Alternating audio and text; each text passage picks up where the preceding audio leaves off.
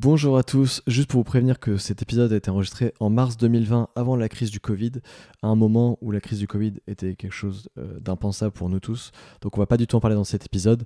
En revanche, il y a plein d'autres sujets qui sont hyper intéressants. Donc le parcours de Thomas euh, qui est dingue, euh, puisqu'il est très jeune, enfin il a aujourd'hui 31 ans, mais il, il, a commencé à entreprendre très tôt, donc il explique tout ça.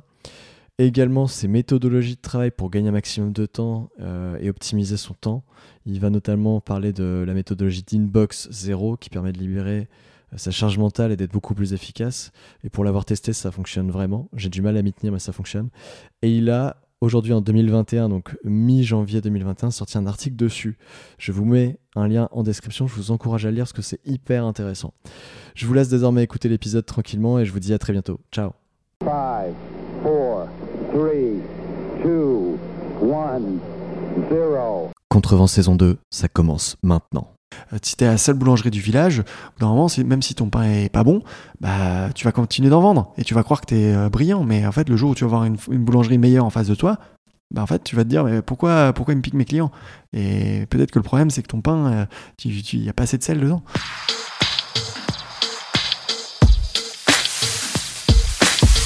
Bienvenue sur Contrevent, le podcast qui part à la rencontre des entrepreneurs et artistes de Bretagne et du Grand Ouest. Je suis Simon Lefebvre, cofondateur de Moon Moon, collectif spécialisé en développement d'e-commerce Shopify sur Nantes, Rennes, Brest et Caen. Contactez-moi sur simon-moon-moon.fr si vous souhaitez plus d'informations. Avec Contrevent, je souhaite vous faire découvrir les personnes inspirantes qui nous entourent et ont décidé de créer des entreprises et des projets incroyables dans notre si dynamique et belle région de France. Elle et il nous racontent comment ils ont commencé, à quel point ils ont galéré et vous donnent leurs meilleurs conseils pour vous lancer à votre tour. Avant de commencer cet épisode, si vous aimez Contrevent et souhaitez me soutenir, vous pouvez faire trois choses très simples. 1. Vous pouvez vous abonner au podcast sur votre application d'écoute. 2. Me laisser une note et un commentaire sur Apple Podcast ou iTunes. Et enfin, suivre le compte Instagram contrevent-du-bas podcast. Ça m'aide énormément, merci beaucoup. Si vous souhaitez également me suivre sur les réseaux sociaux pour échanger avec moi, je vous mets tous les liens en description du podcast. Il ne me reste plus qu'à vous laisser avec mon invité ou mes invités du jour et vous souhaiter une excellente écoute. À bientôt. Bienveillance sans exigence, une espèce de, de, monde de bisounours. Euh, bon, euh, bout d'un moment, on est quand même là pour faire du business. Euh, et l'exigence sans la bienveillance, finalement, c'est plus le business comme on le fait aujourd'hui. Donc, c'est important d'associer les deux assez souvent, quand on crée une boîte, on, ne comprend pas au début son business dans l'ensemble en fait. Tu vois. Et, donc du coup, le fait de mesurer des choses, le fait de prendre du recul et tout, même si au début on est, euh, on fait plein de trucs, machin, on, fait les presse, on fait le, on fait le, on fait le site web, on fait la vidéo, le machin, un truc. Euh, des fois, juste maintenant, faut qu'on mesure un peu deux trois trucs. Ça veut pas dire rentrer au même niveau que on doit être après 7 ans d'activité, tu vois, mais juste mesurer deux trois trucs qui sont clés, quoi. Accepter ça en fait, de ne pas pouvoir traiter des choses à l'instant T et dire ça, je le sors de ma charge mentale. Ce truc-là, c'est une notification. Je n'ai pas. Est-ce que j'ai besoin de recevoir cette notification-là? Tu finis par te concentrer sur l'essentiel en fait, tu te rends compte que quand tu as nettoyé, que tu as, débroussaillé tout, euh, le, euh, tout le, comment dire, le marasme de, tâches et de, sollicitations et d'autres trucs en entrant, etc. En fait, euh, en fait alors la semaine de 4 heures, non, j'y crois pas trop, mais, mais par contre, tu sais que tu peux être beaucoup plus efficace et par contre, à l'inverse, tu peux ne pas faire une semaine de 4 heures, mais par contre faire beaucoup plus de choses. Eh ben le, le micro est réglé. le micro est réglé. On va pouvoir se lancer. Cool. Tu vois, c'est un des premiers interviews où je fais un peu sans transition. Je vais quand même te dire euh, bonjour. Bonjour Thomas. Bonjour. Comment tu vas? Ça va très très bien. Euh, bah, merci de bah, Ça va super, merci beaucoup. Euh, il commence à refaire beau là, donc c'est bon. Je suis hyper content d'être ici. Ça fait un petit moment que, que je voulais venir t'interviewer, même si tu le sais pas. T'étais dans la liste de mes 15 premières personnes, tu vois, que je voulais interviewer au tout début, donc quand je me suis lancé, donc c'est cool. Écoute, bienvenue, hein. c'est avec plaisir. Euh, la première question que je pose tout le temps, c'est si tu n'étais pas là avec moi, en train de discuter, qu'est-ce que c'est en train de faire? Tu viens un petit peu d'y répondre juste avant qu'on démarre le podcast, mais tu vas pouvoir le redire. Euh, de manière générale, euh, je sais pas forcément ce que je serais en train de faire, mais là j'étais en train de réparer un Zapier qui, qui était cassé. et sinon, très probablement en train de d'épiler des mails, probablement. Ok.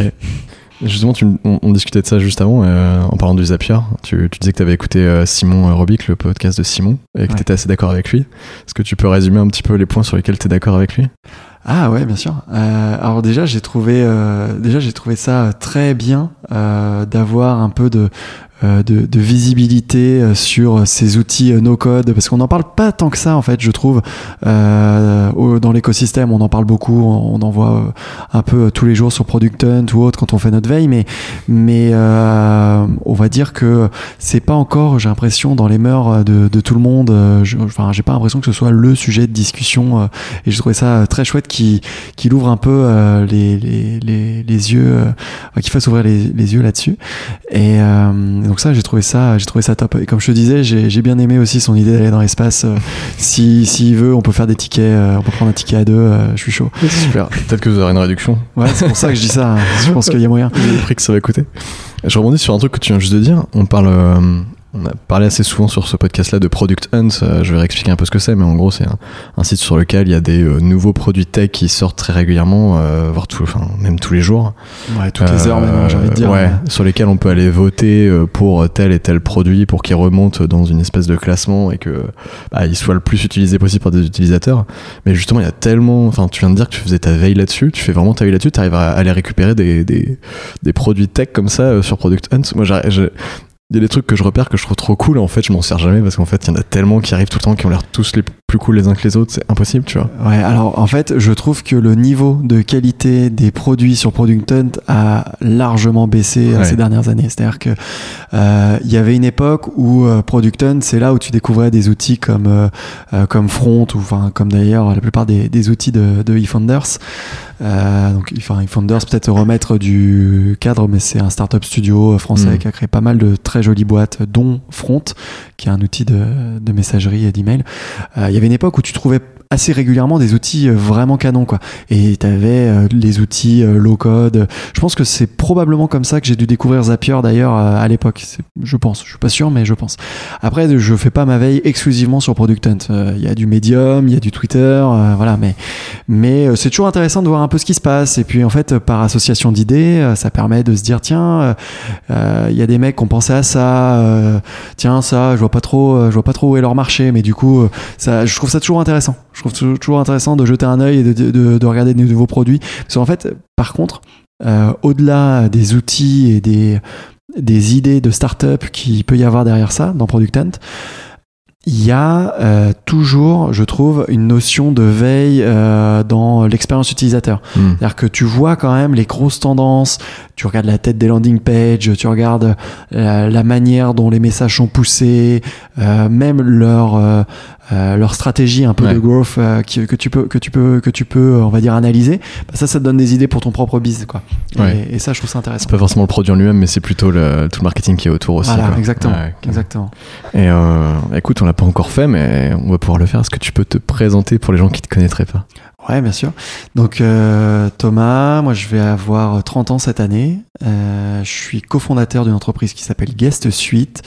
Euh, le métier de Guest Suite, c'est euh, d'accompagner euh, les euh, professionnels dans la gestion de leurs avis sur Internet euh, et plus plus largement en fait de les de les aider finalement à, à avoir une image qui soit authentique, qui soit le reflet de la de la de la réalité en fait, parce qu'aujourd'hui c'est un c'est un sujet qui est très très euh, central chez pas mal de chez pas mal de boîtes.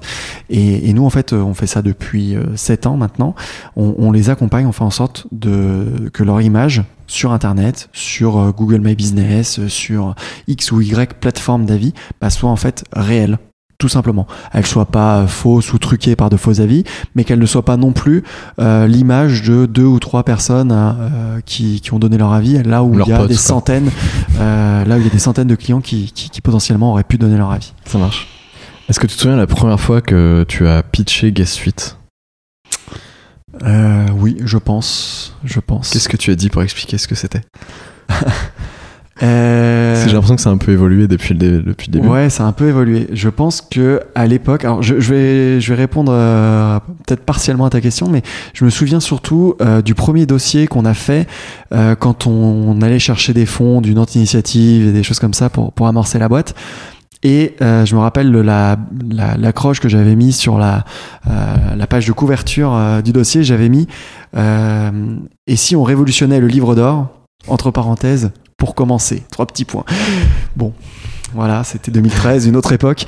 Mais. euh, Ouais, C'était pas mal en vrai. ah, je sais pas, écoute, avec le recul, euh, je pense qu'on fait beaucoup plus que révolutionner le livre d'or et qu'en Oui, fait, on s'était concentré sur le moyen plus que sur la finalité. Non, mais on comprend l'idée, tu Mais vois. on comprend l'idée, ouais. effectivement. Et, euh, et effectivement, là, du coup, le pitch devait pas être très loin de ça, puisque je pense qu'on, dans les premières slides, on devait, on devait retrouver une espèce de cohérence avec cette révolution du livre d'or.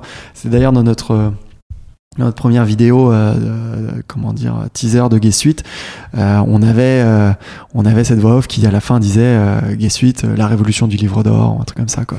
Parce qu'à la base, on était vraiment très, très centré sur le moyen Hmm. plus que sur le résultat pour notre client, tu vois. Et, euh, et ça, c'est quelque chose qui a beaucoup évolué. Parce que quand tu regardes, dans le fond, on fait exactement la même chose qu'en 2013. On a juste compris ce qu'on faisait. Ouais. C'est marrant. Quand, quand tu t'es lancé là-dedans, tu t'es dit euh, je, je vais révolutionner le livre d'or, mais sans savoir vraiment à quoi ça allait servir à tes clients, en gros, c'est ça. Ouais, alors en fait, euh, c'est pas, euh, ça, en fait, on a, on avait une douleur quand même sous les yeux, qui était euh, notamment dans le tourisme des, euh, des établissements, des hôtels notamment ou des campings qui euh, qui avaient euh, une perte de pouvoir face à des mastodontes type TripAdvisor qui faisaient vraiment la pluie et le beau temps pour leurs euh, finances Mm. concrètement, puisque euh, un, on va dire un mauvais classement sur TripAdvisor Ouais. signifiait une mauvaise saison. Et en face de ça, donc il y avait, on va dire, un, un pouvoir très fort. Et en face, il n'y avait pas de contre-pouvoir pour eux. Et donc nous, on est, on est arrivé, euh, on a dit, bah, c'est pas possible. Il faut, il faut leur redonner, euh, il faut leur redonner entre les mains un outil pour qu'ils puissent euh, d'eux-mêmes récupérer des avis et pas attendre que ça Mm. tombe du ciel et que quelqu'un veuille bien donner un avis. Il y a une stat qu'il faut garder en tête, c'est que si tu ne fais rien, c'est entre 1 et 2% de tes clients qui s'expriment naturellement. Et c'est généralement sur des avis très très positifs ou très négatifs. Voilà, c'est que des avis très tranchés. Et euh, c'est faux de dire que c'est que des avis négatifs, parce que c'est pas le cas, mais c'est souvent des avis très très tranchés, très très positifs, très très négatifs. On s'exprime quand on est extrêmement ambassadeur, on parlait euh, un peu en aparté tout à l'heure de l'enchantement, euh, ou euh, des gens qui sont effectivement très très déçus et qui veulent vraiment euh, le faire savoir. Quoi. Et par contre, toute cette masse de clients, donc là on parle des 98 autres pourcents, euh, ben en fait on leur donne pas le moyen de s'exprimer. Donc comment on fait pour leur mettre entre les mains un outil qui était ce, ce livre d'or révolutionné où au lieu de le garder pour soi et s'en gargariser euh, euh, entre, entre soi euh, en regardant les, belles, les beaux mots et les beaux commentaires de ses clients, ben en fait faisons-le savoir. C'était- C'était l'idée. Ouais. Et, justement, euh, ça, a bien évolué entre on révolutionne le livre d'or et aujourd'hui on fait de l'enchantement, comme tu viens de me le dire euh, juste là. Euh, si tu devais justement aujourd'hui voilà, pitcher Suite pour des investisseurs pour qu'ils comprennent juste là où vous voulez aller, tu leur dirais quoi? Justement, tu as une vision à plus long terme maintenant, tu as du recul sur l'activité. euh. Alors en fait, je pense qu'on leur, on leur dirait qu'on est déjà enclenché dans, la, dans cette direction-là, hein, puisque c'est pas, on va pas pivoter ou changer de, changer de direction radicalement, mais on va continuer d'accompagner un mouvement euh, de fond, je pense, sur le marché, qui est que les consommateurs euh, sont à la recherche de plus en plus d'authenticité parce qu'ils ont perdu confiance fondamentalement dans à peu près tout ce qui touche de près ou de loin au commerce. Mhm. Euh, parce que euh, le Dieselgate, parce que les fausses publicités, parce que euh, les labels dans lesquels on ne comprend plus rien et qui n'ont aucune réelle crédibilité. Le greenwashing aussi. Le greenwashing, enfin voilà, en fait on peut, en fait on peut faire le podcast en ne faisant qu'une liste de, de, de motifs pour lesquels les, euh, les consommateurs ont perdu confiance. Et donc du coup, quand on perd confiance, on vient, euh, on vient chercher à se réassurer, parce qu'on mine de rien, on a quand même besoin de temps en temps de euh, d'acheter un nouveau vélo ou une nouvelle voiture. Mm. On a besoin de euh, pour x ou y raison, parce que on a, on va avoir un enfant, on va avoir de nouveaux, de nouvelles choses à acheter, etc. On a besoin euh, de, de, de prendre une décision éclairée à peu près. Ouais. Euh, et donc du coup, pour cette décision éclairée, on a besoin euh, de retrouver de la confiance dans euh, certaines marques, euh, dans certains euh, produits de, de consommation. Et nous, notre mission et notre job, bah, c'est en fait de permettre aux entreprises qui sont nos clients, bah, tout simplement de d'être crédibles, d'avoir une image qui soit le reflet de la réalité, d'attirer des clients qui soient cohérents par rapport à leur cible. Ça, c'est important aussi parce qu'en fait, on, a, on a aussi des entreprises qui, euh, comment dire ça, euh, qui ont une cible de clientèle. Dans l'hôtellerie, c'est quelque chose qu'on retrouve euh, beaucoup en fait. Tu as des, as des, as des comment dire, des lieux qui sont plus propices à des séjours en famille, des, lieux qui sont plus propices à des séjours en couple. Bah, le fait de lire des avis authentiques, si je vois une dizaine d'avis qui me mmh. parlent du super séjour romantique qu'ils ont fait avec leur épouse, euh, ok, merveilleux, mais moi, je suis pas dans cette cible-là. Du coup, je vais vouloir euh, autre chose. Et donc, du coup, je vais pouvoir me faire une bonne idée et je ne vais pas être déçu en venant dans, ce, dans cet établissement. Quand je prépare les interviews, j'aime bien les fouiller sur les profils LinkedIn de, de mes invités. Ah, oula. Et Ça fait un bout de temps que je l'ai pas mis à jour, je pense. Ouais, mais c'est pas grave, il y a des choses intéressantes quand même. Et euh, il y a, tu sais, tu peux donner ou recevoir des avis sur LinkedIn. Oui, c'est vrai. T'en as reçu 5 et euh, je crois que quasiment dans les 5, euh, c'est des avis qui datent de avant que tu deviennes vraiment entrepreneur, je crois, et dans lesquels ils disent euh, justement que tu as une âme d'entrepreneur. Ma question c'est, t'as toujours su que tu ferais ça? Je pense que oui, clairement. Et pourquoi, selon toi, ça vient d'où ça, cette culture? C'est un film que tu as vu Ah ouais, alors plein de choses. déjà, j'avais un papa qui était entrepreneur. Euh, et euh, qui du coup je pense que d'une manière ou d'une autre m'a beaucoup euh, transmis cette cette cette envie là après en fait déjà dans la comment dire dans mon parcours j'ai toujours ça a été assez naturel de créer des choses. Très très très très tôt en fait très très tôt. Euh, je me rappelle, même quand j'étais tout petit, euh, je faisais, euh, j'étais, j'étais assez souvent après l'école. Du coup, j'étais, je, comment dire, je venais faire mes devoirs ou en l'occurrence généralement je faisais pas mes devoirs donc du coup je, gambadais dans les dans les bureaux de, la boîte de mon père et en fait je, je vendais des dessins aux salariés tu vois c'était mon c'était mon délire je leur disais contre contre des bonbons je sais pas quoi et du coup je faisais je faisais mon petit commerce je faisais des dessins et puis je leur tu vois donc en fait j'adorais créer des trucs et tu vois créer de la créer des trucs et puis après après ça a continué même un peu plus tard hein, quand j'étais quand j'étais ado tu vois je faisais je faisais des, enfin pareil, je faisais la créa, je faisais des petites créas de sites, je faisais des trucs, euh, je mettais de l'AdWords, euh, enfin de l'AdSense pardon dessus, euh, je, gagnais de la thune avec dès que j'avais, tu sais, un certain, une certaine audience, je gagnais un peu de, je gagnais un peu de thune avec ça. Et puis, euh, et puis après, euh, l'école de commerce. Et là, ouais, c'était, c'était une évidence, quoi. Je, euh, mon entretien, quand je suis rentré en école de commerce, ce sont des entretiens. Je leur disais, bah, moi, mon objectif, c'est, j'avais un, objectif très précis que j'ai pas du tout fait, mais bon, c'est pas, c'est pas grave, qui était, je veux, je veux créer une boîte, je veux monter une boîte de com. Je voulais, je voulais monter une boîte de com. Voilà. Bah, t'as quand même fait, on va en parler après, mais t'as fait une, as créé une entreprise qui s'appelle Youcom. Oui, c'est vrai. Alors c'est vrai que je l'ai quand même un peu fait, mais je considère pas que c'est, c'était, euh, parce que pour le coup à l'époque j'étais, euh, en fait, alors ça je vais, je vais raconter un peu peut-être parce que pour mettre un peu de contexte, euh, de contexte là-dedans. donc j'ai fait ça à partir de ma deuxième année d'école de commerce, pour une raison très simple et factuelle aussi, qu'il fallait que je finance mes études et que j'avais besoin d'argent pour financer mes études et que voilà, des phénomènes de la vie ont fait que c'était c'était nécessaire.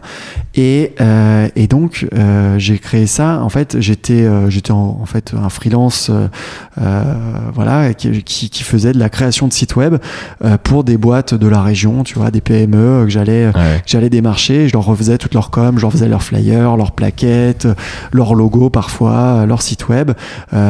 et puis voilà, du coup ça, ça me permettait d'avoir un débouché nouveau à, à mon truc que je faisais déjà depuis 5-6 euh, ans, créer des, petits sites web. Et puis, euh, et puis en fait, euh, du coup, de fil en aiguille, bah, j'ai commencé à bosser encore avec d'autres freelances parce que du coup, il y avait de l'activité. Et en fait, d'un truc où à la base, l'idée c'était de de m'aider à financer mes études, je, me suis retrouvé à avoir un truc où en fait, même j'avais un niveau de vie, on va dire agréable pour un étudiant, quoi. Et, et ça, c'était c'était c'était chouette. Et je pense que ça n'a pas aidé à me soigner du virus de la création, quoi. Génial. Et euh, on revient aux recommandations LinkedIn, mais dans ces recommandations aussi, il y en a 3 sur 5 qui mettent le mot talent ou talentueux euh, dans leurs recommandations. Euh, est-ce que tu saurais expliquer pourquoi ils ont mis ça dans leurs dans leurs commentaires? Je sais pas. Je sais pas. Je pense que. C'est un mot qui est assez fort en fait. Quand j'ai lu, je fais ah ouais, donc ils ont vraiment tous décelé le truc. tu vois. Ouais. Euh, déjà, c'est un peu bizarre d'expliquer. euh, Ouais, c'est c'est- un peu bizarre d'expliquer. Du coup, ce que je te propose, c'est de te remplacer ça par autre chose. Euh, c'est euh, t'expliquer pourquoi est-ce qu'il y a ces recommandations et pourquoi est-ce qu'elles sont un peu toutes arrivées au même moment. Euh, quand j'ai créé la boîte euh, Gay Suite euh, avec François, mon associé, qui a une dizaine d'années de plus que moi. Euh, du coup, moi, j'avais 23 ans, en Mm. gros, quand, euh, quand on a créé, 22 ou 23 ans. Euh, en fait, euh, on allait aller chercher des fonds, mais euh, je n'avais à mon, à mon niveau aucune début de commencement de crédibilité. Donc, qu'est-ce que j'ai fait? Euh, Je me suis retourné vers des gens avec qui j'avais déjà travaillé. et Je leur avais dit, euh, les gars et les filles là, euh, s'il vous plaît, euh, allez juste prenez le temps de partager ce que vous avez vécu quand on a bossé ensemble. Si voilà, soyez honnête, euh, c'est pas, enfin, c'est pas la peine de me, euh, de me, comment dire, de me lancer des fleurs, mais enfin, montrez que, que, enfin, si ça vous a plu, dites-le quoi, tout simplement. Ouais. Et c'est pas très éloigné de ce qu'on fait avec Gay Suite. hein. Ouais, ouais. Et euh, donc, bon, il y avait déjà un peu de cohérence peut-être dans, le, dans, la, dans la logique. Et, et du coup, c'était, euh, c'est pour ça qu'en fait, elles sont un peu, elles datent à peu près, je pense, toutes de la même époque. C'est marrant que tu me parles de ça parce que pour le coup, ça c'est vraiment un vieux truc, quoi. Parce que je pense Ouais, que ça dater de, ça dater de 2013, tu vois. Et, euh, et en fait, j'aurais dit voilà, si- s'il vous plaît, euh, voilà, mettez juste un mot. euh, je, parce que je, bon, pour le coup, euh, je savais hein, qu'il- que ça s'était bien passé, qu'on avait, euh, comment dire, on avait eu, des, enfin moi, c'est des expériences que j'avais particulièrement appréciées euh, et des personnes que j'avais particulièrement appréciées avec qui j'ai bien euh, bien aimé travailler. Eh bien, j'aurais dit voilà, dites-le, dites-le si, si ça vous a si ça vous a plu aussi, parce que moi j'en ai besoin pour euh, pour être un peu plus euh, un peu plus crédible. Après, voilà, qui disent que je suis talentueux, ça c'est leur avis. hein. Je suis pas, je suis le plus mal placé pour juger, ça. je pense. T'avais mis ça dans ton mail. Mettez ça, tiens. C'est ça. Alors, ce mot clé là, ce mot clé là, et puis en Et plus, tu sais, j'ai fait ça, mais en fait, je sais même pas si euh, ça a eu quelconque impact euh, à l'époque auprès des C'est investisseurs. ce que je voulais te demander. Est-ce que vraiment ils ont été voir ton profil Ça, j'en sais rien, je vais te mettre. mais tu sais, on se rassure comme on peut. Hein, c'est- Ouais, ouais. T- tu me disais euh, avant ce, ce- ce- ce podcast que tu avais fait quelques interviews quand même sur des formats courts. Euh, Est-ce qu'il y a une question euh, qu'on te pose et qui t'énerve Alors, que je t'ai euh, peut-être déjà posé non, non, non, pas encore. Euh, Il y a une question qui parfois me- qu'on me pose, c'est assez rare, mais qui peut m'agacer. Euh, c'est de poser la question sur le nom de Guest Suite Ouais. euh, en disant mais en fait guest guest ça fait plus invité ça fait plus tourisme etc ça c'est euh, c'est une des questions qui, qui peut qui peut m'a- m'agacer parce que alors de un je pense que le nom d'une entreprise euh, n'est pas euh, un facteur essentiel de sa réussite C'est très marrant parce que j'ai eu ce débat cet après-midi avec un de mes collègues. Ah, bah, tu vois Très drôle. Bah, voilà. Et euh, ça, c'est le premier sujet. Et puis le deuxième, c'est euh, nous, on, on l'a assumé, ce nom guest, euh, parce que, en fait, et on parlait de l'enchantement, etc., mais on essaye d'inculquer aussi chez nos clients, chez les clients qu'on accompagne, une culture où s'ils veulent avoir de bons résultats, de bonnes performances économiques, il faut qu'ils commencent à traiter leurs clients comme des invités. Et chaque client est son invité. Quand on a, c'est pas un mot qui est vain en fait. Quand on a quelqu'un qui est notre invité, on fait en sorte qu'il se sente bien, qu'il se sente accueilli et qu'il ait envie de revenir. Hmm. Et ça, c'est ce qui contribue à avoir une bonne expérience et c'est ce qui contribue, in fine, effectivement, c'est presque un détail, à avoir un bon Mhm. avis, mais parce que en fait, ce bon avis va permettre d'attirer d'autres clients, va permettre d'avoir aussi du réachat, enfin voilà. Et, et du coup, chaque client doit, se considérer, doit être considéré pardon, comme un invité. Et c'est dans cette logique-là. Ça marche. Est-ce que- Ouais, Après, Ouais, dis-moi, non, non, non, je dis ça, mais après je dis, après je dis que ça m'agace. Ça m'agace dans le fond parce que c'est, c'est, c'est, c'est effectivement qu'on n'est pas encore assez clair sur notre positionnement, peut-être sur ça. Mais en même temps, c'est toujours une bonne occasion de rappeler notre positionnement, donc c'est toujours utile. Voilà, exactement. Euh, Est-ce qu'il y a au contraire une question qu'on t'a jamais posée mais que tu aurais aimé qu'on te pose? Euh, peut-être sur les, euh, peut-être sur les valeurs de Gay Suite.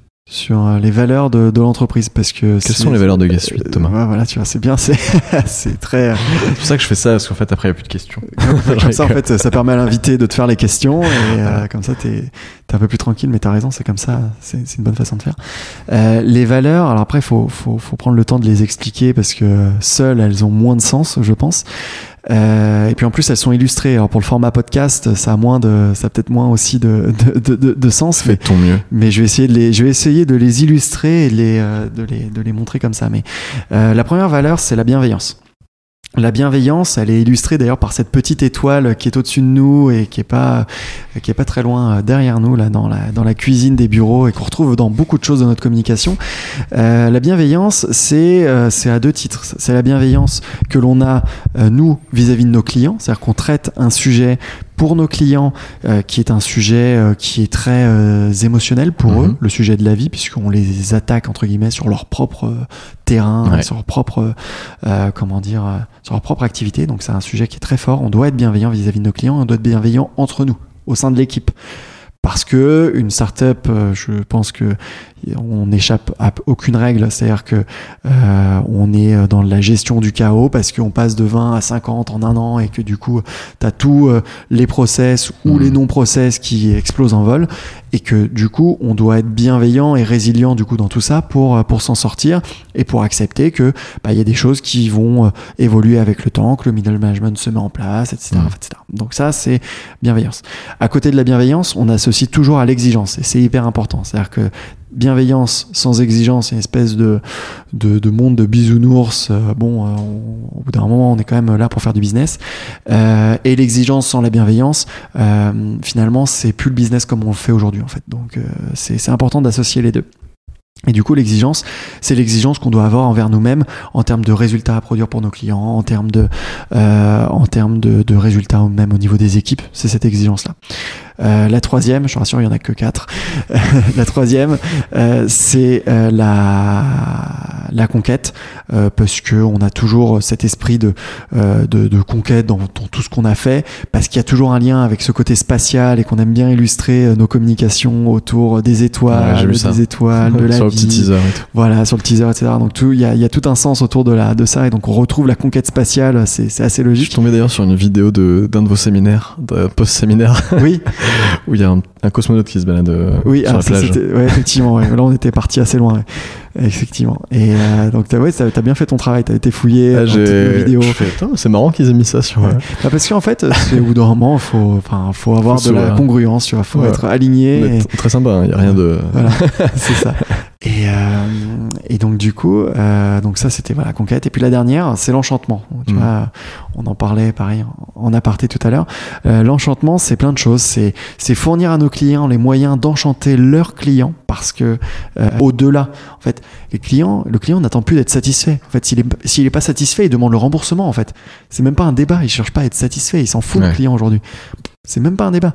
Il veut, et, enfin, il, on est, on est à l'étape d'après. Il cherche à être euh, enchanté. Il cherche, et dans un contexte en plus où euh, c'est fait de manière euh, respectueuse euh, de ses valeurs, etc., etc. Donc c'est, on, les, euh, pour les marques, c'est pas si simple que ça d'ailleurs de se positionner. Et puis, euh, bah, c'est l'enchantement qu'on cherche à avoir, nous tous, dans cette aventure. Et c'est pour ça que euh, on se lève à 4 heures du matin pour aller faire des euh, vidéos sur une plage en Vendée avec un cosmonaute, parce que ça, ça, ça nous amuse et que après on est là, on est là au taf et on, on se marre à regarder ça, quoi. C'est, c'est important, Ouais, complètement. pas se prendre trop, trop au sérieux. Là, je vais revenir un peu au début de ton parcours, même avant presque. Euh, on a peut-être que tu vas me répondre déjà un peu euh, quelque chose de similaire à ce que tu as déjà dit, mais Thomas à 18 ans, il veut quoi? Euh, à 18 ans, il veut euh, beaucoup de liberté, il veut quitter la Bretagne et il veut euh, quand même être entrepreneur. Ça dépend si Nantes tu considères comme étant la Bretagne ou pas. Ouais, alors quitter, euh, quitter, quitter le, ouais, enfin, quitter Vannes quoi. Mais effectivement, oui. Après, est-ce que j'ai vraiment quitté la Bretagne Ça, c'est. Je, je veux pas du tout rentrer dans ce débat-là parce que, franchement, J'ai vu un interview de toi à la- au West Festival où tu, tu laisses suggérer que Nantes c'est la Bretagne quand même. Oui, mais parce qu'en fait j'étais sur une scène euh, où il y avait que des Bretons. Il y avait que des Bretons et je voulais me faire euh, accepter, tout simplement. C'est exactement ce que je me suis dit, mais j'aurais fait comme toi. Voilà. Euh, j'ai une question euh, un peu un peu pourrie, mais j'ai quand même envie de la poser parce que je pense qu'il y a des trucs intéressants qui peuvent ressortir de ça. C'est une question que j'ai posée dans les tout premiers podcasts et que j'ai arrêté, mais je pense que ça peut être quand même intéressant. Est-ce que les écoles de commerce actuellement, parce que tu as fait une école de commerce, tu as fait Audencia à Nantes, oui. est-ce que ça forme des entrepreneurs aujourd'hui, en 2020, tu penses? Est-ce que toi c'était ton cas déjà, tu penses en 2000 Alors en fait, je pense qu'il n'y a rien qui forme un entrepreneur déjà, euh, de base. Par contre, euh, être entrepreneur signifie qu'on va avoir besoin de certains outils. Euh, en termes de compréhension du fonctionnement d'une entreprise, en termes de compréhension des mécanismes de vente ou des mécanismes marketing ou des comportements du consommateur. Et ça, pour le coup, je trouve qu'une école de commerce l'apporte bien en fait. après, euh, toutes les écoles après se valent pas et, toutes n'ont pas les mêmes euh, on va dire euh, angles de, de comment dire d'attaque des sujets mais c'est pas l'école de commerce qui fait qui fait l'entrepreneur en fait. C'est c'est l'envie parce qu'en fait enfin un entrepreneur c'est c'est c'est comment dire c'est probablement juste un commercial inconscient en fait. C'est tu vois c'est c'est juste c'est quelqu'un qui, qui, qui, qui, ose peut-être un peu plus ou qui tu vois. Mais mais au final les outils qui sont utilisés euh, sont les mêmes que un, un business developer ou autre avec mm. plus de plus de plus de, de vision et d'ambition en fait tu vois. Mais ça tu l'apprends pas en fait. Tu tu, tu enfin j'ai presque envie de dire tu tu, tu l'as tu l'as tu l'as euh, au fond de toi ou tu l'as pas forcément quoi je pense. Euh, quand tu es en école de commerce, tu as commencé UCOM pendant l'école de commerce, c'est ça Oui, tout à fait. Euh, et dès que tu es sorti d'école de commerce, tu as commencé euh, Guest Suite ou tu as continué quand même cette euh, partie activité UCOM euh Alors en fait, bah, le tout début d'une activité comme, comme Guest Suite, hein, il, faut, il faut manger, mine de rien, c'est important. Euh, et euh, pour le coup, euh, pour le coup, moi, j'avais pas trop de d'autres ressources que mes propres ressources hein, pour faire, hmm. pour, voilà, pour faire simple. Et, et, donc du coup, j'ai continué pendant un temps à encore faire un peu de Ucom au tout début de Gay Suite en fait, les, les, on va dire la, la, première année quoi, grosso modo, peut-être un an, un an et demi quoi. Et, euh, et, ça me permettait tout simplement de, d'avoir un toit et de manger. Ouais, complètement. Euh, en attendant que Gay Suite me permette euh, d'avoir un revenu et de, mm. de, me, de, me, de me payer. Quoi. Et, euh, et donc j'ai fait ça effectivement juste à la fin. Juste à la fin de mes études en fait directement même plus précisément d'ailleurs parce que l'histoire complète c'est presque c'est presque ça c'est pas exactement ça euh, en fait, j'ai après mon école de commerce, j'ai commencé à faire un master en communication à mmh. Sciences Com. Et, euh, et, donc en master 1, j'avais l'occasion de faire un, un stage. Euh, et donc du coup, à la place de faire un stage, j'aurais dit bah j'ai pas envie de faire un stage, j'aimerais euh, avoir du temps pour euh, pour créer ma boîte, en l'occurrence Gay Suite. Et, euh, et, donc du coup, euh, j'ai passé, au lieu de faire un stage, j'ai euh, créé la boîte. Et puis au final, au lieu de faire le Master 2, bah, l'argent que j'avais un peu mis de côté pour me payer mon Master 2, bah, en fait, je l'ai mis au capital, je l'ai mis au capital de la boîte. Et, et j'ai fait un prêt, et j'ai fait un prêt en plus. un prêt à l'époque, c'était un prêt étudiant, parce que par contre à la banque, j'ai dit que je faisais le Master 2, parce qu'il faut pas déconner. Et, et d'ailleurs, fun fact, je finis de rembourser ce prêt en juin de cette année. Euh, parfait. Avec, les décalages de, de d'il y a 7 ans. Est-ce que tu feras une fête pour l'occasion? Non, je crois pas, parce que ça vaut pas le coup de. Mais du, du, coup, tu commences quasiment euh, très rapidement en fait à la fin de tes études euh, Guest Suite, mais d'où ça vient ce projet? C'est toi qui as eu l'idée Alors non, c'est pas moi qui ai eu l'idée. alors, Comment c'est venu C'est déjà c'est venu simplement de cette rencontre avec euh, François, hein, mon associé, euh, parce que euh, donc on, avait bossé ensemble du coup quand j'étais chez Mon Nuage, Mon Nuage We Like Travel pour situer dans le dans l'écosystème nantais. Et, et en fait, bon voilà, pareil, on avait on avait un peu sympathisé pendant le stage, et puis après après le comment dire, après mon stage, bah, j'étais justement pendant ce master en communication là. Et puis j'envoie un message à François en disant tiens, j'aimerais bien te pitcher deux trois idées. euh, j'aimerais juste avoir ton avis quoi, histoire de challenger les trucs. Quoi. Et puis de toute façon, les, les belles choses naissent des échanges et des rencontres. Et il faut parler pour pour obtenir des choses. Donc euh, Donc toi, de toute façon, t'allais allé le voir en, en mode euh, j'ai j'ai plusieurs idées de business que j'aimerais lancer moi en, en tant qu'entrepreneur. voilà, c'est ça. Et tu vas me dire ce que t'en penses, et- Voilà, c'est tout. c'est Ok. tout. Voilà, donne-moi toi ton avis éclairé d'entrepreneur. euh, de- Dis-moi ce que t'en penses quoi, parce que euh, je sais pas, je sais pas trop quoi en penser et je sais pas si ça vaut le coup que que je me lance là-dedans quoi. Donc je lui pitch, euh, je lui pitch mes deux trois mes deux trois trucs. Et puis lui, il me dit ouais c'est marrant, euh, ah, aucun rapport, mais moi j'ai pensé à un truc, euh, je mettrais bien des tablettes dans les hôtels euh, pour récupérer l'avis des clients parce que tu vois les hôtels, ils ont un problème, ils n'arrivent pas à avoir des avis, mais en même Mhm. temps les plateformes d'avis, elles, elles ont besoin d'avoir des avis, et tu vois, on peut se mettre entre les deux et là je suis ah ouais c'est c'est une super idée et tout, euh, trop bien et tout. Donc là euh, du coup euh, le cerveau qui se met en pff, à, fonctionner. Euh, je fais deux trois deux trois nuits blanches, je commence à, à bosser un peu. Je fais un espèce de petit cahier des charges et tout. Je dis à François tiens regarde, j'ai réfléchi un peu à l'idée. euh, regarde un peu ce que ce que t'en penses et tout. On, on- on se fait des petites réunions et Ouais. tout, on en parle. Et puis on, on- finit par dire tiens c'est marrant on a tiens c'est marrant en fait on a le cahier des charges du truc qu'on pourrait lancer. Bon, euh, t'en penses quoi, toi Bon, euh, Et puis là, François dit bah écoute, tu sais quoi, on va essayer, hein, euh, on va tester l'idée quoi. Ok. Et vous commencez par quoi? Enfin, vous faites quoi à ce moment-là? Euh, premier truc qu'on fait, euh, premier On a levé des fonds. euh, Ah non non non non non non, premier truc qu'on fait, on va voir on va voir une boîte qui fait du dev et euh, on leur dit bah tiens voilà le cahier des charges, euh, bah, euh, faites-nous un devis, est-ce que vous pourriez euh, est-ce que vous pourriez nous faire un POC quoi de ça? euh Bon voilà ils nous font un devis, bon il faut tant et tout. Et puis bah, du coup, euh, Proof of Concept, c'est Ouais. un produit de base. Voilà, c'est ça, le- notre produit de base. Euh, et donc du coup, euh, bah voilà, on fait ça. Et puis, euh, et puis en fait, on, on se dit bon bah voilà, voilà combien il nous faut pour démarrer. Et donc du coup, bah, on lance le, on lance le POC, on met du coup de notre argent. Donc, comme j'avais expliqué, je, Mm. je mets, je mets la thune que j'avais prévu de mettre dans le master 2. Plus le prêt étudiant. voilà, plus le prêt étudiant. Et puis, et puis, euh, et puis c'est parti quoi. Et puis en fait, on, du coup, on a un truc entre les mains. Donc après avoir un truc entre les mains, eh bien, on dit euh, tiens, on va aller le présenter au on va aller le présenter à des, euh, à des clients. Tiens, ils en pensent quoi? Moi, je vais faire mon petit tour dans Nantes. Euh, je vais faire le tour des hôtels. Je, vais, je me balade avec la tablette et je leur dis tiens, euh, vous metteriez ça vous dans votre euh, dans votre comment dire dans votre lobby et tout. Et puis voilà, on, on gagne les premiers clients comme Ils te ça. quoi. répondent quoi, euh, ces clients, justement, quand t'arrives avec ta tablette et... euh, Ah bah, il y a un peu de tout, hein, parce que bon, euh, le démarchage en physique, euh, ah bah, il y a une raison pour laquelle on le fait pas. hein, c'est quand même casse-gueule.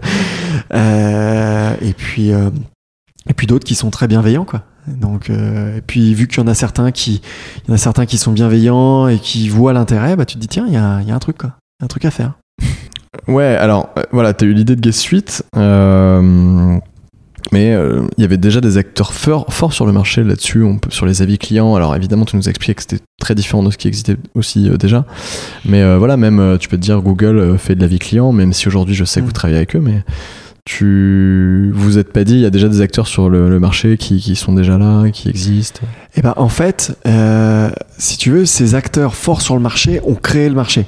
Tout simplement. Mm. Parce que le fait qu'il y ait un TripAdvisor, le fait Ouais. qu'il y ait un Google, euh, même un page jaune ou autre, fait qu'il y a un besoin marché, puisque le fait qu'ils existent euh, induit que les consommateurs vont se tourner vers ces médias-là ou ces plateformes-là pour euh, faire un choix. Et dès lors qu'on a dit ça, on existe, Mm. puisque, puisque eux ne peuvent pas être euh, jugés partis en plus. Ils ne peuvent pas fournir les outils euh, qui permettent.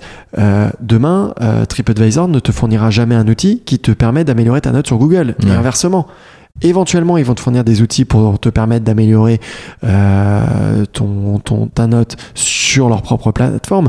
Mais le problème, c'est que le client, il, il- il voit un ensemble de choses pour faire son avis. Et du coup, euh, eux ne peuvent pas traiter Ouais. ce problème-là. Complètement.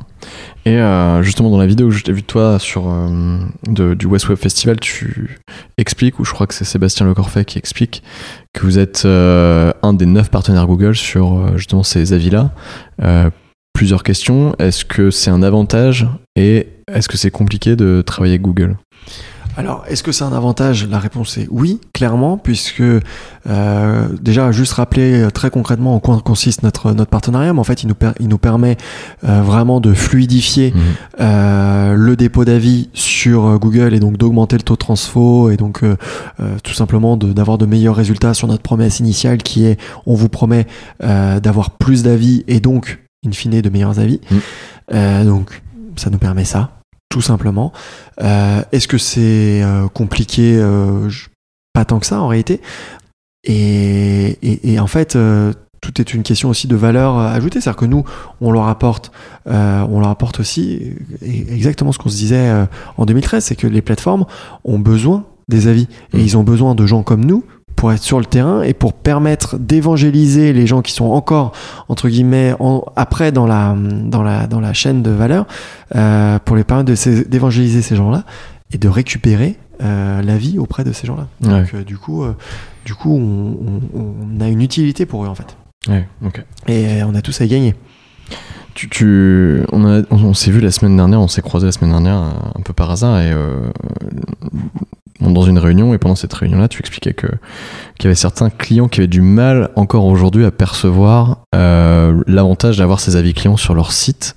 Tu sais, bah, les, acteurs du tourisme, ils ont bien compris, mais par contre, il y a plein d'acteurs où ils ont peut-être encore un peu du mal.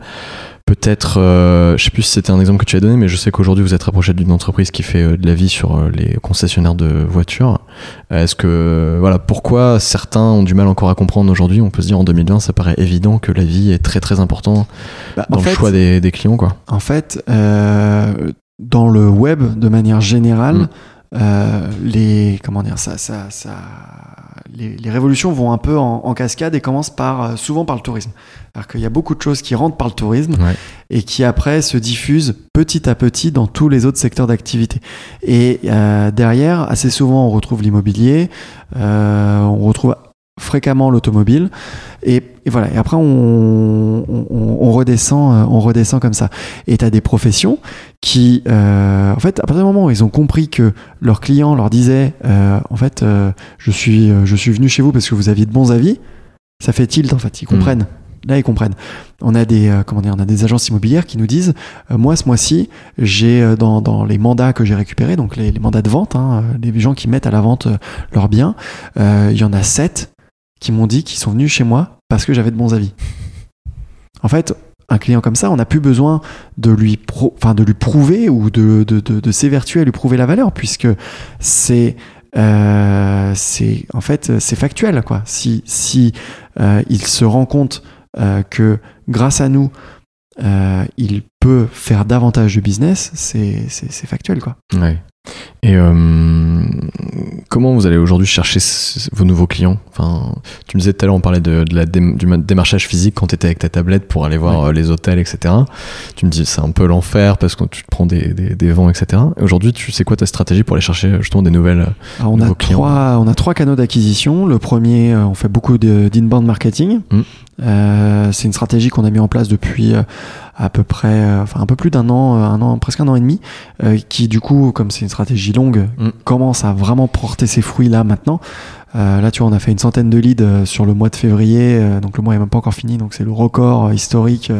Enfin, c'est c'est vraiment, c'est vraiment top. Euh, on a une deuxième source qui est un plateau de téléprospection. Qui, est, qui, est, qui est ici là. Euh, et euh, on a après euh, des partenaires qui distribuent la solution. Et donc c'est nos trois on va dire nos trois nos trois canaux de Ok. de diffusion. Euh, Tu regardes South Park ou pas? Enfin je regardais mais il y a longtemps Alors, je, je, je- je regarde pas beaucoup, mais il y en a un sur lequel je suis tombé que je trouve intéressant et ça, me, ça fait vachement écho avec, euh, avec ce que vous faites chez Gas Suite. C'est un, un épisode qui est centré sur euh, Yelp. ouais où en fait, il y a un des personnages principaux qui, euh, qui se prend pour un Yelper et qui met des notes sur tous les trucs. Et en fait, dès qu'il arrive dans un endroit, il fait euh, ah, je te, Servez-moi bien, se- faites en sorte que ce soit gratuit parce que sinon je vous mets une mauvaise note. la tyrannie de la vie Exactement. Est-ce que euh, justement, il n'y a pas un. Un risque de, de tomber là-dedans dans le, la vie à, à tout prix. Qu'est-ce que tu penses de ça? La vie à tout prix. La vie à tout prix. Ouais. Euh, Celui-là, euh, ça, je suis assez, je suis assez, je suis assez d'accord que c'est un, c'est un risque, c'est, une réalité. Maintenant, euh, finalement, enfin, nous, on traite quand même un, un volume d'avis qui est suffisant pour entre guillemets avoir un avis nous-mêmes sur le sujet. Ouais. Et euh, j'ai pas le sentiment que ce soit une propension forte de, des consommateurs aujourd'hui. Mm. Alors qu'on le- on le retrouve. Hein, ce chantage, qu'on peut, on pourrait appeler ça du chantage euh, par rapport aux, aux avis, mais euh, finalement c'est relativement euh, relativement rare. Donc Mm. déjà ça c'est plutôt un phénomène qui est rassurant. Il y a Parce que les gens ont d'autres choses à faire que ça. voilà, déjà, heureusement, les gens ont d'autres choses à faire euh, que ça. Et euh, c'est un type de, de clientèle bien spécifique quand même hein, qui, Ouais. qui, qui fait ce chantage, euh, qui fait ce chantage là. Euh, je, je pense qu'il faut pas lui donner plus d'importance que que ça ne doit en avoir en fait. Ouais, bien sûr. voilà. C'est aussi. Enfin, de mon point de vue, vous venez aussi contrer justement un peu les biais de ce truc-là parce que vous. Les personnes qui ont mis des mauvais avis un peu trop extrêmes, qui sont pas forcément justifiés, vous allez justement communiquer un peu avec eux pour que Exactement. euh, comprendre pourquoi ils ont un mauvais avis et éventuellement euh, changer justement ce, cet avis-là. Et puis parce que en fait, euh, quand on regarde bien, les entreprises, en général, elles, elles vont satisfaire une immense majorité de leurs clients. Et si ce n'est Mm. pas le cas, c'est pas Guess Suite qui va régler leurs problèmes en fait. Ouais. Si elles, si elles n'arrivent pas à satisfaire leurs clients, c'est pas c'est pas nous qui allons régler ce problème-là en fait. Euh, donc, si on part du, du postulat qu'elles qu'elles vont satisfaire leurs clients, bah ce, ce- cette, cette personne qui va donner euh, cet avis-là, bah, en fait, faut le laisser faire presque, j'ai envie de dire, puisque cet avis va être entre guillemets décrédibilisé par le- la montagne Mm. des autres avis qui vont donner un angle différent. Et en plus, toutes les plateformes permettent une réponse. Et la réponse, c'est un super outil en fait, parce que Ouais. ça permet d'être extrêmement factuel et de répondre aux clients en disant voilà ce qui s'est passé. Euh, nous avions bien noté par ailleurs euh, votre menace euh, de déposer un avis négatif. Ravi de voir que vous, que vous êtes exécuté. Nous laissons les autres internautes se faire leur propre opinion. Ouais. Mais voilà, c'est faut, faut savoir utiliser les outils tels qu'ils sont et pas. De toute façon, on peut pas. Enfin, il y a des phénomènes. Des fois, faut pas lutter en fait. Il y a des phénomènes. euh, on- on- enfin, c'est factuel. On, on ne, on ne peut pas empêcher les gens d'avoir ce comportement-là. Ouais, complètement. Est-ce que tu as, est-ce que t'as un exemple d'un, client euh, avec qui tu as commencé à travailler, mais en fait tu t'es rendu compte que beaucoup beaucoup d'avis étaient négatifs et que lui du coup n'était pas satisfait de Gas Suite alors qu'en fait intrinsèquement c'est de sa faute, tu vois? Est-ce que c'était déjà arrivé à un cas comme ça? Euh, alors, de ma mémoire, non. Mais euh, c'est très sincèrement pas impossible euh, que ce soit arrivé d'avoir des clients qui effectivement avaient un volume d'avis négatif tel. Mais, euh, mais de ma mémoire, non. J'ai pas, j'ai pas eu, en tout cas moi, euh, en direct, affaire à un client Ouais. euh, dans ce, dans ce cadre-là. Ok, ça marche. Non, et puis parce qu'en fait, la réalité, c'est que les boîtes, euh, au bout d'un moment, euh, elles existent parce qu'elles font bien leur boulot. Et si elles font pas bien leur boulot, elles arrêtent d'exister. Et, et ça prend plus ou moins longtemps, en fait, selon, euh, selon leur, euh, leur secteur d'activité, le plus ou moins monopole qu'elles peuvent avoir euh, sur leur sujet. Euh, et le monopole, c'est pas qu'un monopole de fait, hein, ça peut être un monopole parce que euh, si t'es la seule boulangerie du village, normalement, même si ton pain est pas bon, bah, Ouais. tu vas continuer d'en vendre et tu vas croire que t'es euh, brillant. Mais en fait, le jour où tu vas avoir une, une boulangerie meilleure en face de toi, bah, en fait, tu vas te dire, mais pourquoi, pourquoi ils me piquent mes clients?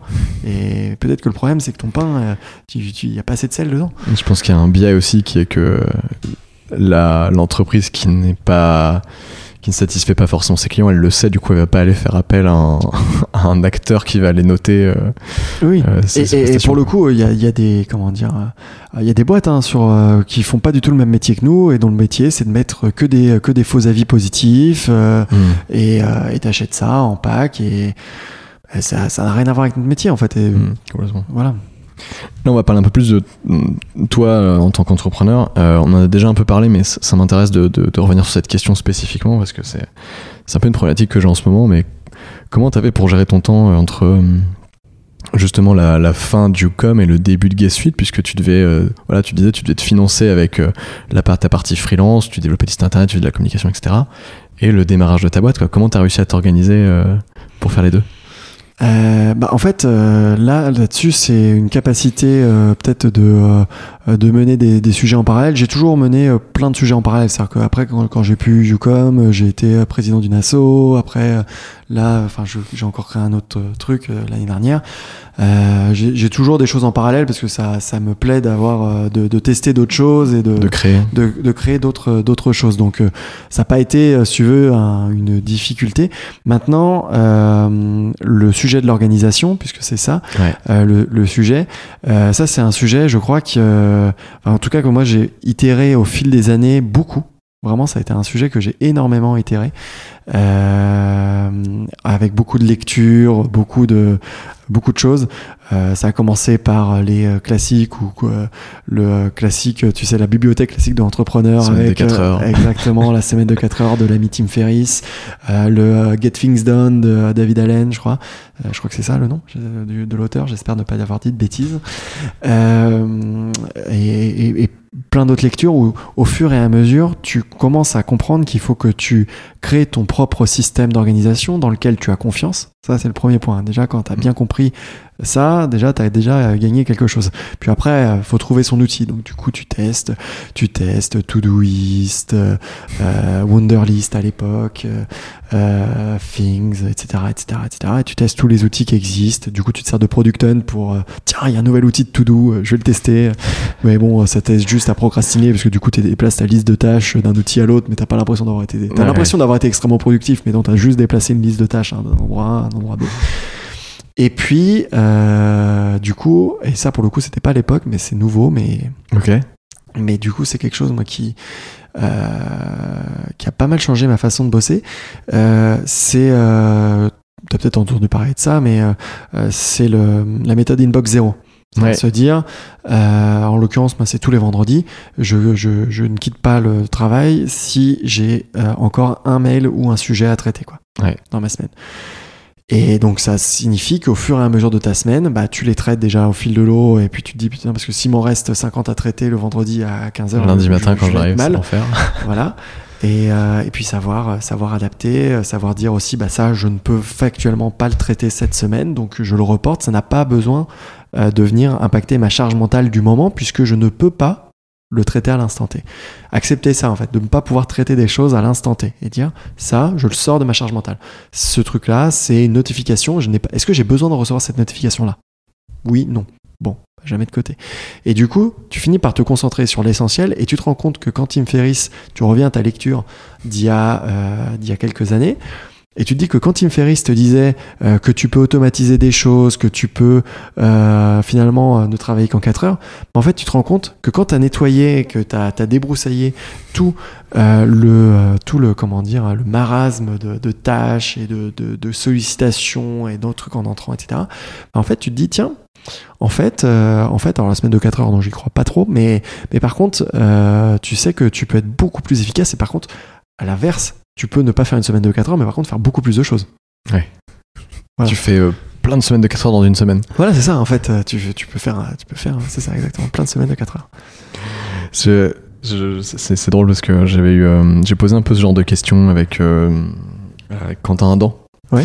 Parce que quand ils ont commencé Clever Cloud, euh, Clever Cloud leur apportait pas forcément beaucoup d'argent et du coup ils, ils faisaient du dev en freelance, tu vois. Tout à fait. Unicorn je- for IT, c'était le nom. Ouais. Et je lui ai posé, la- je lui ai posé la question de comment il faisait aussi pour faire ces deux choses en même temps. Il m'a dit bah en fait c'est simple, tu bosses deux fois plus. Ouais. je trouvais ça assez intéressant comme, comme réponse. Euh, J'avais une question que je posais, euh, je pose tout le temps aussi, mais tu as déjà répondu. C'était comment, comment tu t'es lancé avec quel argent? Mais voilà, c'était c'est avec euh, Ucom quoi, du coup, qui, Ouais. a, qui a financé. C'est ça. Euh, vous avez aussi fait des- une levée de fonds. Oui. Euh, Est-ce que tu peux expliquer Alors, on en a déjà parlé euh, pas mal dans ce podcast-là, mais moi, c'est un sujet qui m'intéresse vachement la levée de fonds parce que ça me- je m'y intéresse. En même temps, ça reste toujours très nébuleux. euh, voilà, dans, le- dans l'explication. Comment tu tu en viens à te dire euh, je vais lever des fonds Pourquoi et comment ça se passe? Est-ce que c'est un process qui est lourd, qui est compliqué, selon toi? Alors, Là, il y a plein de questions. Il y en a, il y en a 10. Il y, a- il y en a 10 et je sens qu'il y en a En gros, je veux, que tu, sûrement- je veux que tu me fasses une thèse sur le levée de fonds. Ok, très Non, bien, très bien. Je- Non, mais il y a beaucoup de débats autour de- Est-ce que j'ai 4 heures? Il y a beaucoup de débats sur le levée de fonds sur euh, est-ce qu'il faut le faire, est-ce qu'il faut pas le faire? Donc ça, je- Ouais, on commence à y répondre dans mon podcast, en tout cas, je pense. Ça Ouais. dépend beaucoup des boîtes. exactement. Mais c'est plutôt ça le dépend de- pro- Ça dépend de l'équipe et ça dépend de ce qu'on veut en faire de ce qu'on veut faire de sa Ouais. boîte et à quelle euh, vélocité aussi on veut aller et, euh, et où on en est dans la dans la dans sa boîte. Euh, déjà, lever des fonds en France euh, le- versus lever des fonds aux États-Unis, ça veut pas forcément dire la même chose. Ah, vas-y, ça m'intéresse aussi, ça. Euh, je pense que euh, lever des fonds en France, c'est on est déjà dans une démarche où on a déjà commencé à prouver quelque chose. Euh, on a on a du fonds d'amorçage, mais généralement c'est pas vraiment fait par les fonds d'investissement. C'est plutôt fait euh, par du du réseau entreprendre, des banques, euh, des, euh, des, des- voilà des, des business angels qui font un super euh, qui ont un super rôle sur le sur le terrain, je pense. Et, euh, et donc du coup, euh, c'est déjà un tout petit peu différent. Là où aux États-Unis, il y a quand même un, un capital qui circule beaucoup plus librement et euh, ils ont ce qu'on appelle un peu euh, plus la méthode de l'arrosage. Il y en a, il y a quelques fonds en France hein, qui sont qui sont là-dessus, mais mais euh, il y en a quand même beaucoup moins que, que là-bas. Il y a beaucoup moins de capitaux qui circulent. On ne dira pas lequel, auquel on pense. Non, non, non, mais je pense que, enfin, voilà. Et il s'en cache pas du tout d'ailleurs. Oui, en en plus, euh, Kima là-dessus, je pense qu'on pensait tous les deux à Oui. Kima euh, là-dessus. Il s'en cache pas du tout. Mais, euh, mais du coup, euh, c'est. euh, Comment dire ça euh, c'est- nécessaire en fait d'avoir des gens comme ça dans un écosystème et c'est je pense aussi une des raisons pour laquelle on parle autant de l'écosystème de la Silicon Valley c'est un écosystème où malgré tout il y a un volume de capitaux qui a circulé à un moment qui a permis l'éclosion de cet Mm. écosystème-là. Et enfin, au bout d'un moment, euh, enfin voilà, c'est c'est factuel aussi ça. Et donc, du coup, pour en revenir à notre sujet sur euh, sur pourquoi lever des fonds et comment lever des fonds. Déjà, le pourquoi, euh, il faut avoir déjà prouvé quelque chose et avoir quelque chose de plus à prouver que cet argent nous permettra de prouver. Mm. Je pense. C'est-à-dire que euh, on a on a on a une idée au début. On doit on doit se faire un peu mal à soi-même entre guillemets et s'investir soi-même et donc on en parlait investir de l'argent etc soi-même pour euh, finalement euh, bah, démontrer que le truc existe et puis euh, bah, jouer aussi avec notre argent et pas que ceux des autres parce que Mm. c'est important psychologiquement aussi hein. Et puis une fois qu'on a une fois qu'on a dit ça on a prouvé quelque chose oui ou non et là on va voir des gens et on leur dit maintenant j'ai le sentiment que j'ai une amorce de marché et je pense que je peux conquérir le marché en faisant ça, ça et ça. Par contre, soit je le fais avec ma croissance naturelle et ça va me prendre 10 ans, soit on prend le marché en 2 ans. Et bon, pour faire ça, il faut investir euh, plus rapidement. Quoi. Et, c'est, beaucoup ça, euh, l'instant d'inflexion où tu te dis, euh, ok, j'ai, j'ai des métriques qui, qui, qui, me, qui me disent que j'ai trouvé quelque chose qui plaît au marché. Euh, j'ai des gens qui sont prêts à payer pour mon produit et en plus qui continuent à payer dans le temps dans un modèle SaaS comme le nôtre, continuent à payer dans le temps. Donc, il faut continuer à, à- comment dire à, aller euh, adresser le marché. Et, et puis après, évidemment, bien surveiller ces, ces métriques pour, euh, pour continuer là-dedans. Est-ce que ta levée de fonds t'a permis d'atteindre tes objectifs Alors la, la levée de fonds, elle permet, elle permet euh, pas que de, pas que ça en fait. Elle permet d'atteindre des objectifs, c'est sûr, mais elle permet aussi euh, bah, de te structurer parce que au bout d'un moment, tu sais, tu, comme t'as pas grand chose, tu, tu vas vraiment à l'essentiel Mhm. de l'essentiel quoi. Et, euh, et en fait, euh, au bout d'un moment, tu te dis bah ouais, mais tiens, euh, peut-être falloir faire, euh, va peut-être falloir recruter une RH, va peut-être falloir euh, mettre du middle management, euh, va peut-être falloir reposer un cadre au niveau des fiches de poste, par exemple, Mhm. tu vois. Et c'est des choses où, bah, en fait, si tu dois te concentrer sur ton urgence, de ton urgence, de ton urgence dans l'urgence, bah, c'est euh, il faut euh, aller signer un contrat avec ce client-là.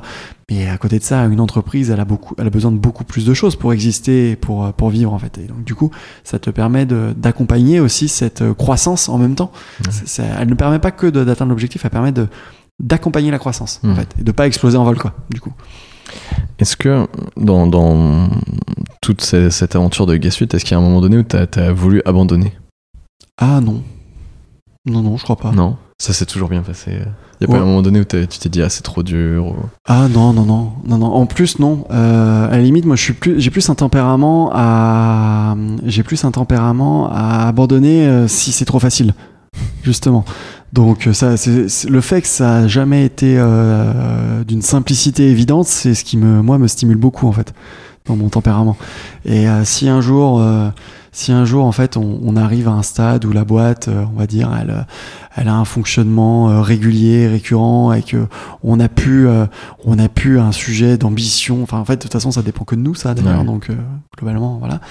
Euh, là, ouais, je m'ennuierais et là, je me poserais des questions, peut-être pas d'abandonner, mais de, euh, de trouver, de trouver euh, dans le temps une porte de sortie. Mais là, franchement, on en est loin et quand je vois, quand je vois encore ce qu'on a à faire sur 2020, euh, et que, parce que c'est vraiment le sujet du moment là, ouais, non, je, je suis pas prêt de m'ennuyer là.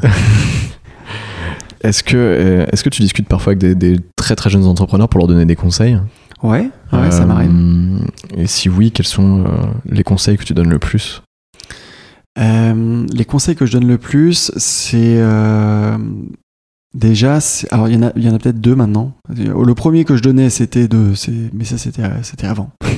Le premier, je disais. C'était quoi celui que tu donnais avant que tu donnes plus? Parce que j'ai eu cette question à un moment donné. Que je donne un peu moins, on va dire.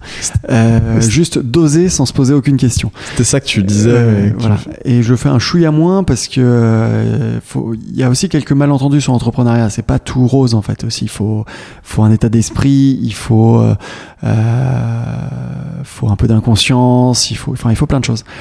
Et, euh, et, donc du coup, euh, je continue de le penser très fort qu'il faut oser, mais il faut oser euh, en ayant conscience de, en ayant conscience de son inconscience. Tu vois. Ouais. Et, euh, et, et, du coup, maintenant, ce que je donne un peu plus, euh, c'est aussi de, de, mesurer beaucoup plus de choses. C'est-à-dire que moi, j'ai vraiment vu une très grosse différence aussi chez nous quand on a vraiment commencé à mesurer beaucoup de choses, et, ça a vraiment changé les choses, je pense. Et, même quand on a peu euh, peu encore, on peut mesurer, parce qu'en fait, le simple fait de mesurer des choses, ça te permet de, bah, de dire à un prospect, tiens, regarde, voilà ce que j'ai produit. Et dire à un investisseur, regarde, j'ai X clients, il y en a tant qui se connectent à la plateforme. Ça te permet d'avoir des métriques mm. et ça te permet d'être crédible, en fait. Et, euh, et ça te permet, au-delà de ça, juste tout simplement de comprendre ton business. Mm. Et, et, ça, c'est très utile parce que, et c'est normal, assez souvent, quand on crée une boîte, on, on comprend pas au début son business dans l'ensemble en fait tu vois. Et, euh, et, donc du coup le fait de mesurer des choses le fait de, de prendre du recul et tout même si au début on est euh, on fait plein de trucs machin on, on, on, fait les presse on fait le on fait le on fait le site web on fait la vidéo le machin un truc. Euh, des fois attends juste maintenant il faut qu'on mesure un peu deux trois trucs. Ça veut pas dire rentrer au même niveau que on doit être après 7 ans d'activité tu vois mais juste mesurer deux trois trucs qui sont clés quoi. Ouais. hyper important. À quoi ça a servi ce qu'on a fait. Euh, c'est quoi ton meilleur moment dans cette aventure de Guest Suite? C'est toujours, c'est toujours, toujours la question avec le plus de, de blanc le plus avant la réponse. Ouais, euh, je crois que ma, mon plus beau souvenir avec euh, Guest Suite, c'est euh, mon plus beau souvenir, c'est le séminaire euh, des 5 ans de la boîte.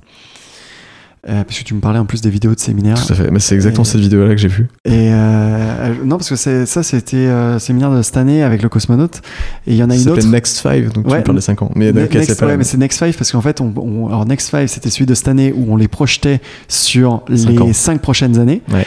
Et celui-là, je l'avais appelé euh, High Five parce que c'était les, ça fait un high five comme en anglais, quoi. Et puis c'était les, les nos 5 ans. Et c'était un, c'est un de mes meilleurs souvenirs parce que c'était, c'est le séminaire où on a annoncé euh, la levée de fonds. On avait, euh, comment dire, on avait cette, cette bonne nouvelle aussi à, à, à témoigner. on a eu, on a eu, c'était deux jours de séminaire avec une ambiance extraordinaire. C'est à ce moment-là que l'équipe a rédigé les valeurs dont je t'ai parlé tout à l'heure. Mhm. Mm -hmm. Ça vient pas de moi, hein, ça vient de, c'est l'équipe qui les a rédigées pendant ce séminaire-là. Et puis euh, c'est là où euh, vraiment avec François, on a vu euh, la, la, force de la cohésion qu'il y avait dans cette, dans cette équipe. Quoi. Et là, franchement, tu te dis, c'est ouf d'avoir des gens qui sont à ce point impliqués et qui, tu vois, qui j'ai toujours un peu de mal à dire ça, mais qui, entre guillemets, euh, aime la boîte, quoi, tu vois. Et tu fais, putain, c'est cool, quoi. Et ouais, c'est un de mes plus, je crois que c'est un de mes plus beaux moments, c'est le, c'est vécu avec, euh, c'est vécu avec l'équipe, et c'est ce partage, quoi, avec l'équipe. Et ça, c'est un souvenir qui restera euh, vraiment euh, hyper longtemps, ouais, hyper longtemps. Et malheureusement, je vais te demander quel est ton pire souvenir. Pire souvenir euh, Qu'est-ce que ça peut être? Attention, tu n'es plus en face du micro. Pardon. Euh, non, bah parce que je tourne la tête pour réfléchir, je regarde au loin. Euh, pire souvenir. En fait, moi, j'ai une capacité à oublier les choses négatives euh, assez forte. Donc, euh, quand euh, le, le- et le- voilà, les choses positives, j'essaie de m'en souvenir, mais alors les choses négatives, je- je- j'essaie de faire abstraction complètement. Euh, donc, c'est assez difficile pour moi de, de répondre à cette question. Tu vois. Ok. Si ça devient entre temps, ton. Ouais, si ça me vient entre temps, peut-être que je pourrais te citer des choses, mais en fait, euh, voilà, s'il y a quelque chose de, s'il y a quelque chose de négatif, j'essaye de le, j'essaie de le mettre de côté parce que si, sinon je vais, enfin, sinon t'a- t'avances pas quoi. Ça fait une charge mentale. Ça fait une charge mentale, exactement. Il faut à tout prix éviter ça.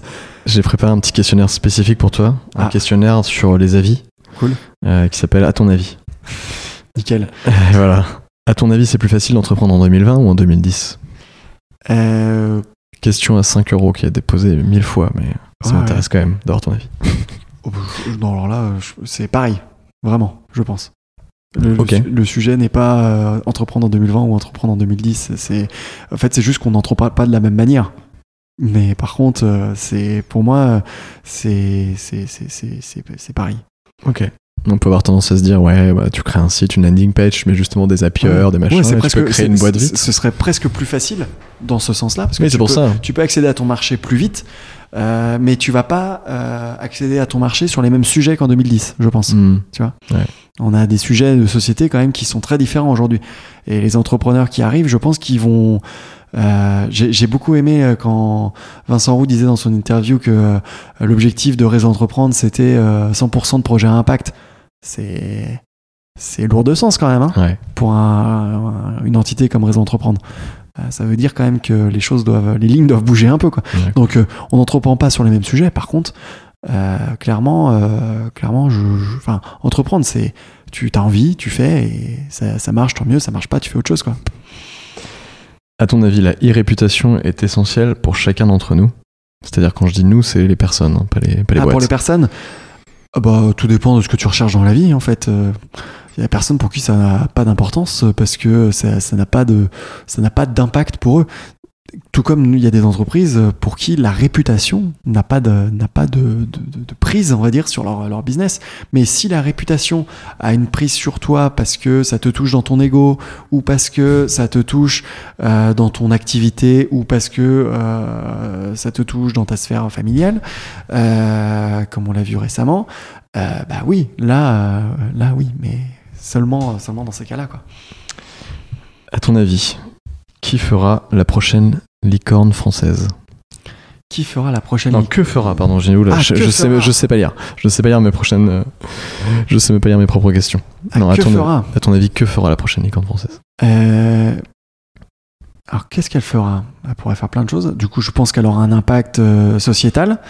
Euh, est-ce qu'elle aidera, euh, est-ce qu'elle aidera les consommateurs à mieux consommer, ou est-ce qu'elle aidera les gens à, à- à trouver un emploi, Euh, ou est-ce qu'elle aidera d'ailleurs dans un contexte où euh, l'emploi va devenir quand même très compliqué dans les prochaines années, puisque on parle beaucoup d'automatisation, on parle beaucoup de, euh, de, de remplacement entre guillemets euh, de, euh, de l'activité de l'activité manuelle par des euh, par soit des robots soit des IA en fonction de Mhm. enfin, en fonction des métiers Euh, donc il y a forcément des gens qui vont se retrouver un peu mis de côté dans tout ça donc elle va peut-être être obligée de trouver une solution à ça moi je l'ai pas mais Mhm. je lui laisse le soin de le je lui laisse le soin de le faire Euh, ouais ça peut être ça peut être des, des sujets euh, des sujets assez lourds à, à aller adresser ouais. À ton avis, quelle startup de l'Ouest fera la plus grosse levée de fonds cette année? Ah. Hum, hum, hum. Alors ça c'est une bonne question.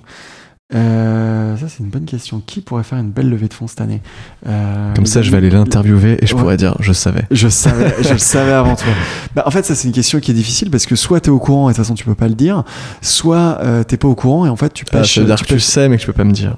non, non, mais euh, je, je, alors ce sera pas nos amis de Chopopop parce que je crois qu'ils ont déjà levé là en début d'année. Oui. Peut-être, pourquoi pas au code Ok.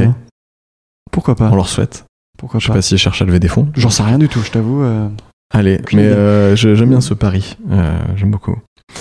Euh, À ton avis, c'est quoi le jeu à la nantaise? Ah, le jeu à la nantaise. Bah, en fait, je, en Parce fait, que j'entends beaucoup parler de ce Ouais. truc, mais je sais pas trop le définir. en fait, je me suis toujours, moi, je me suis posé une question, c'est est-ce que le jeu à la nantaise n'existe qu'à Nantes?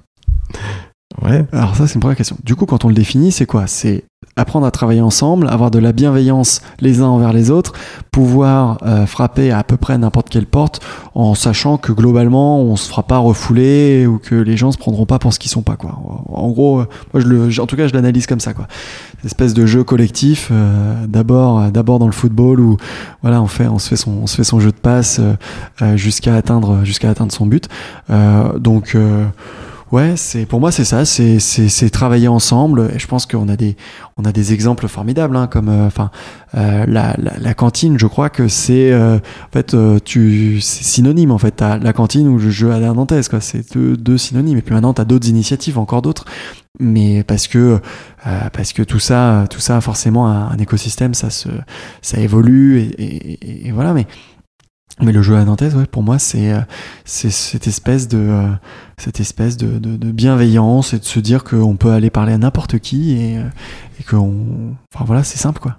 Ce podcast en est la preuve. Euh, on est à Nantes, hein, c'est pour ça que je pose cette question-là, mais je sais qu'aussi les Rennais, les Brestois, euh, que je vais voir souvent, sont très très euh, solidaires aussi entre eux. Donc, Ouais, non, c'est pour ça, Ça que je dis, aussi. je suis pas sûr qu'en fait ce soit spécifique à Nantes en fait. Ah, c'est, pas du je tout. pense que Je pense et d'ailleurs, on a tout à gagner à, à faire un, un, un jeu à un jeu à la bretonne et, euh, et peut-être un jeu à la française parce que ouais, déjà faisons un jeu à la bretonne, ce serait pas mal, mais euh, mais mais en fait, enfin rien nous interdit de, de mieux communiquer aussi au, enfin au sein de l'écosystème au niveau au niveau France en fait. Alors là, j'ai une question. Je vais un peu l'expliquer. Euh, mais je la trouve très, je la trouve très intéressante. Voilà, je me- je m'auto-congratule de mes questions. euh, Est-ce que tu, donnes- tu donnes une bonne note sur cette question, c'est ça? Je me donne une bonne note parce que je sais où je vais en venir, mais peut-être qu'en fait personne va comprendre ce que je veux dire. je, vais te, je vais te la poser après, je vais un peu l'expliquer. Euh, être entrepreneur, c'est refuser ou accepter Je vais te demander pourquoi je, te pose cette question-là. Enfin, je vais t'expliquer pourquoi. Euh, parce qu'on peut se dire, pour réussir certaines choses, on va devoir en refuser plein. Euh, on va être obligé de dire non à certaines choses, et tu le disais tout à l'heure sur bah non, mon emploi du temps, je suis obligé de dire non à ça parce que sinon je n'atteindrai pas mes objectifs. Et à l'inverse, on peut parfois entendre euh, en fait, il faut saisir absolument toutes les opportunités et y aller à fond et pas trop se poser de questions. Donc voilà. T'en penses quoi de ça? Alors, C'est euh, pas vraiment une question au final. c'est c'est ça. Non, non, mais c'est intéressant. Euh, du coup, je vais commencer par refuser le format de la question, puisque c'est pas ou refuser ou accepter, puisque vraiment c'est clairement les deux. Et euh, du coup, du coup, tu me demandais est-ce qu'entrepreneur c'est refuser ou accepter? C'est déjà refuser les règles euh, ou certaines règles, pas toutes les règles, mais il faut, faut bien des fois se, se, se plier à certaines. Mais du coup, euh, ça commence par refuser effectivement euh, certaines certaines règles.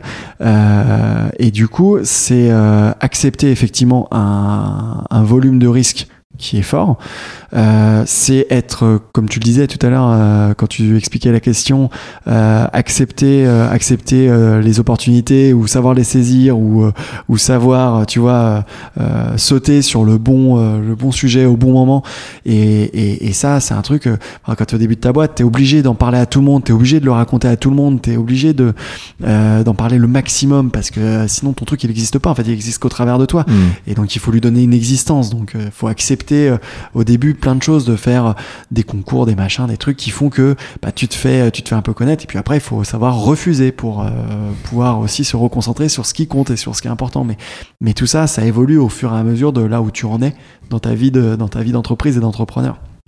Et euh, et effectivement, euh, faut, faut, faut savoir, euh, faut savoir, faut savoir dire non. Alors je vais pas retrouver la, la bonne, la bonne citation de, de Warren Buffett euh, là-dessus, mais, euh, mais il, il dit quelque chose d'hyper intéressant sur le fait de, de savoir dire non et, et que c'est, assez essentiel en, en business. Et je veux pas lui faire l'affront de, de d'écorcher, déformer. de, de déf- de déformer la citation. Ouais, on arrivera à la retrouver sur internet. Euh, là, on arrive à la fin de l'interview. Mes huit dernières questions que tu as peut-être dû étudier du coup. Euh, bon, la première est très facile, c'est euh, comment les gens peuvent te suivre et euh, retrouver des, informa- des informations sur toi au Guest Suite euh, s'ils sont intéressés pour suivre un peu vos aventures. Alors, euh, si c'est sur Guest Suite, euh, on a un blog où on raconte pas mal de choses euh, sur nos sujets qui sont très niches, d'irréputation Mm. et avis. Donc, si c'est un sujet qui vous intéresse, on raconte plein de choses, on essaie de décortiquer plein de choses là-dessus. Euh, on est présent après sur LinkedIn, Twitter, etc. Euh, moi, à titre perso, je suis pas très euh, bavard. Euh, après, on peut me trouver sur LinkedIn de temps en temps. Je, je raconte des trucs. Sur Twitter Sur Twitter, un petit peu. Euh, je, je raconte pas non plus beaucoup de choses sur Twitter. Je raconte, je raconte deux trois trucs, mais c'est Ok. voilà, c'est assez rare. Euh, je suis très très présent, mais euh, je veille. Ok. Voilà, mais je, je, je raconte pas beaucoup de choses. Euh, donc ouais, Twitter, Twitter ou, ou- ou, euh, euh, Twitter ou LinkedIn et puis ou sinon Instagram, mais là, ce sera surtout des photos de mon chien. Euh, C'est peut-être un très beau chien. J'ai un très très beau chien. Je pense qu'aucun propriétaire de chien dit que son chien n'est pas beau. Ah non, non, je te garantis, euh, je plaisante. non, non, il a fait des concours, il les a gagnés. Non, non, c'est sûr, c'est c'est avéré. C'est c'est quoi la- ton actu du moment? Euh, l'actu du moment, euh, l'actu du moment. Aujourd'hui, on est euh, sur euh, euh, sur 2020. On, on est en train de, de travailler sur Guest Suite. Euh, je t'en ai parlé un petit peu sur euh, le marketing de l'enchantement, Mm. sur ces choses-là. Et donc, c'est des choses où on est en train de travailler dessus. Donc, euh, j'en parle pas trop, mais, euh, mais c'est quelque chose qui, qui, qui, est, qui, est, qui est chaud là et sur lequel on, on travaille. On essaye, de, on essaye de réfléchir à des choses autour de ça. Et alors, ça s'appelle comme ça aujourd'hui, ça s'appellera peut-être différemment quand ça sortira, mais, Ok. mais, mais c'est- un peu ça. C'est quoi le truc qui te fait gagner le plus de temps au quotidien? Euh, sans aucune hésitation, c'est euh, un outil que j'utilise pour gérer ma boîte mail qui s'appelle Superhuman. Ok. euh, qui, est un, qui est un outil qui est juste euh, exceptionnel pour, j'en parlais un peu tout à l'heure, je crois, de Inbox Zero. Et, Mm. voilà. et donc, c'est un outil qui te permet vraiment d'avoir un, un, un- un flux euh, dans, ton, dans, ton, dans tes idées et dans ton, dans ton travail euh, qui, est vraiment, euh, qui est vraiment incroyable. Et, euh, et c'est un super outil qui est que sur invitation et, et qui, est, qui, est- qui, est- qui, est- qui est assez. Enfin, même, même leur modèle d'acquisition client, et il y a tout à s'inspirer de d'eux. Euh, on parle beaucoup de, euh, voilà, de, de produits SaaS. euh, Ils, euh, ils, sont, ils se sont mis sur l'axe, tu sais, des, des produits SaaS euh, de luxe, entre guillemets. Alors, Je Ouais. suis pas du tout fan de, de, ce de cette appellation-là, mais euh, ce côté très raffiné dans le pixel perfect, etc. tu vois. Et alors qu'en fait, la- leur valeur ajoutée, à mon sens, elle est même pas là. En fait, elle est dans, dans euh, le côté extrêmement simple de la solution et, et tu fais tout au clavier. Enfin, moi, je suis très, euh, Ouais. je fais tous mes raccourcis au clavier, euh, tu vois. Et euh, l'idée, c'est que tu vois, tu, tu, tu te mets sur ton sujet et pendant une heure, tu es une machine, quoi. Et tu traites tes mails, tu réponds, tu forward, euh, t'attribues, tu, tu te mets un reminder. Et, et tu vois, tu te poses pas de questions, quoi. T'avances, tu descends dans tes mails, quoi. Et, ça, c'est le genre d'outil parfait euh, qui te permet de le faire. Et avant, j'étais un adepte de Google Inbox que malheureusement ils ont tué. J'étais extrêmement triste le jour où ils l'ont tué. Et du coup, euh, je pense que les mecs de Superhuman l'ont bien compris qu'il y avait un marché là-dessus, parce que du coup, euh, ils ont attaqué tous ceux qui étaient à fond sur l'outil gratuit de Google à l'époque et qui, euh, et qui ont cherché à aller vers. euh, On mettra un lien d'invitation dans la description du podcast. C'est ça. Bah, vous pouvez, euh, en fait, je, vous pouvez me demander, vous m'envoyez un mail. euh, moi, je vous envoie une invitation. C'est thomas-guest-sud.com. Je moi, sais pas si t'aurais dû faire ça. Oh, écoute, on verra. Mais parce que, en fait, tu veux, Après, tu vas recevoir deux mails, je vais être la merde en fait, personne n'écoute. bah, je comme ça, je pourrais te donner une idée, tu, tu vois, de, du nombre de personnes qui ont été jusqu'à jusqu'à ce moment-là de l'interview déjà. Peut-être que tous ceux qui ont été à ce moment-là sont pas intéressés par l'outil. On Non, peut mais tous tu- demander. ça te fait une idée tout autre. Ouais, ouais, ouais, carrément. Bon, allez-y, écrivez finalement à Thomas. Euh, c'est quoi ton rêve Et mon rêve. Aller dans l'espace avec, Simon Robic. ouais, peut-être. Euh, dans l'espace. Euh, non, euh, moi j'aimerais bien. euh, c'est mon rêve, c'est mon rêve, mais depuis longtemps. Et puis à force, je sais plus si ça, ça restera mon rêve, mais euh, j'aimerais vraiment, vraiment euh, habiter dans la Silicon Valley. ok, Ouais, et monter un startup studio là-bas. c'est parti. Voilà. Euh, demande à Rose Piro comment faire. Hop, Ouais. et tu vois, vous faites C'est l'inverse. ça. Ouais, c'est ça. On peut. Ouais, non, mais c'est ça. Et, euh, et ouais, un startup studio, ça c'est sûr et certain, et je le ferai. Euh, bon, après la Silicon Valley, c'est plus compliqué parce que pour plein de raisons. Mais euh, Ça doit déjà un peu exister, non? Pas, pas comme ça? De quoi Des startup studios. Ah, ouais. Il y en a plein des startup studios. Il y en a plein.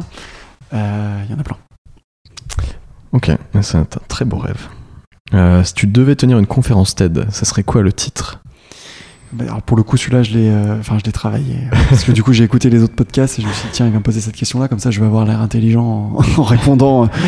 Euh, en fait, j'avais écrit plein de trucs, mais euh, il y a un truc, moi, qui me tient bien à cœur et qui est aussi un peu en lien avec les valeurs de Gay Suite et, qui, révèle je crois, d'un état d'esprit. Et du coup, euh, faudrait y assister pour savoir ce que je mets derrière, mais le titre serait La tête dans les étoiles et les pieds sur terre. Ok. Magnifique. Euh, qui me recommandes-tu d'inviter sur ce podcast? Alors, euh, de la même manière, j'avais un peu réfléchi au truc et euh, je pense que ce serait super intéressant d'interviewer Jean-Loup Racine. Je sais pas si tu connais Jean-Loup, c'est fondateur d'une boîte qui s'appelle Le Phare à Nantes, qui est une boîte qui, qui, qui est dans le digital depuis vraiment longtemps maintenant, qui a fêté ses 20 ans cette année. Donc Mhm. voilà. Et, euh, et vraiment, c'est quelqu'un que, euh, à titre perso, j'a- j'apprécie beaucoup et avec qui on partage beaucoup de, beaucoup de valeurs. Et, euh, et vraiment, c'est euh, comment dire ça? C'est c'est ouais, c'est quelqu'un qui mérite d'être entendu, je pense, un peu plus sur sur ce genre de sur ce genre de format aussi. Ok, ça marche. Est-ce qu'il y a une question ou un sujet qu'on n'a pas abordé tous les deux que tu aurais aimé qu'on aborde? Hmm, Pas pas spécifiquement, non, pas spécifiquement. Si tu entends quelqu'un dire que tu es à contrevent, t'en penses quoi? Euh, alors ça, euh, ça dépend. Ouais, c'est. euh, moi j'aime bien en fait lire ça en disant contre vents et marées, tu vois, un peu versus contre les éléments. Et, et comme je te disais, moi je je, je travaille beaucoup mieux dans à contrevent justement. Donc euh, ça me plaît, ça me plaît, ça me plairait. Contre vents et marées et face à l'adversité, euh, c'est comme ça que j'ai fait et construit beaucoup de choses dans ma dans ma dans ma jeune vie.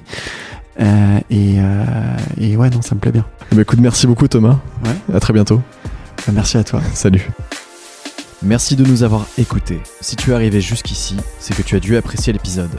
Si tu veux soutenir le podcast et m'aider à continuer de le faire vivre, tu peux t'abonner au podcast sur ton application d'écoute, mais aussi, et c'est très important pour tous les podcasteurs, me laisser une note et un commentaire sur iTunes et Apple Podcast, même si tu n'as pas ces applications.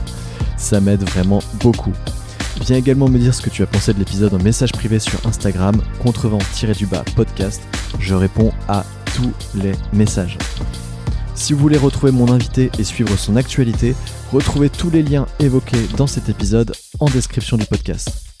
Enfin, n'oubliez pas d'aller écouter le podcast Les Growth Tech, G-R-O-W-T-H espace T-E-C-H, et de vous y abonner. C'est un podcast qui mêle humour et actualité startup dans lequel je suis accompagné par une équipe de talents. Je te souhaite une bonne journée ou une bonne soirée. On se retrouve dans deux semaines. Kenavo. Bye. Ciao.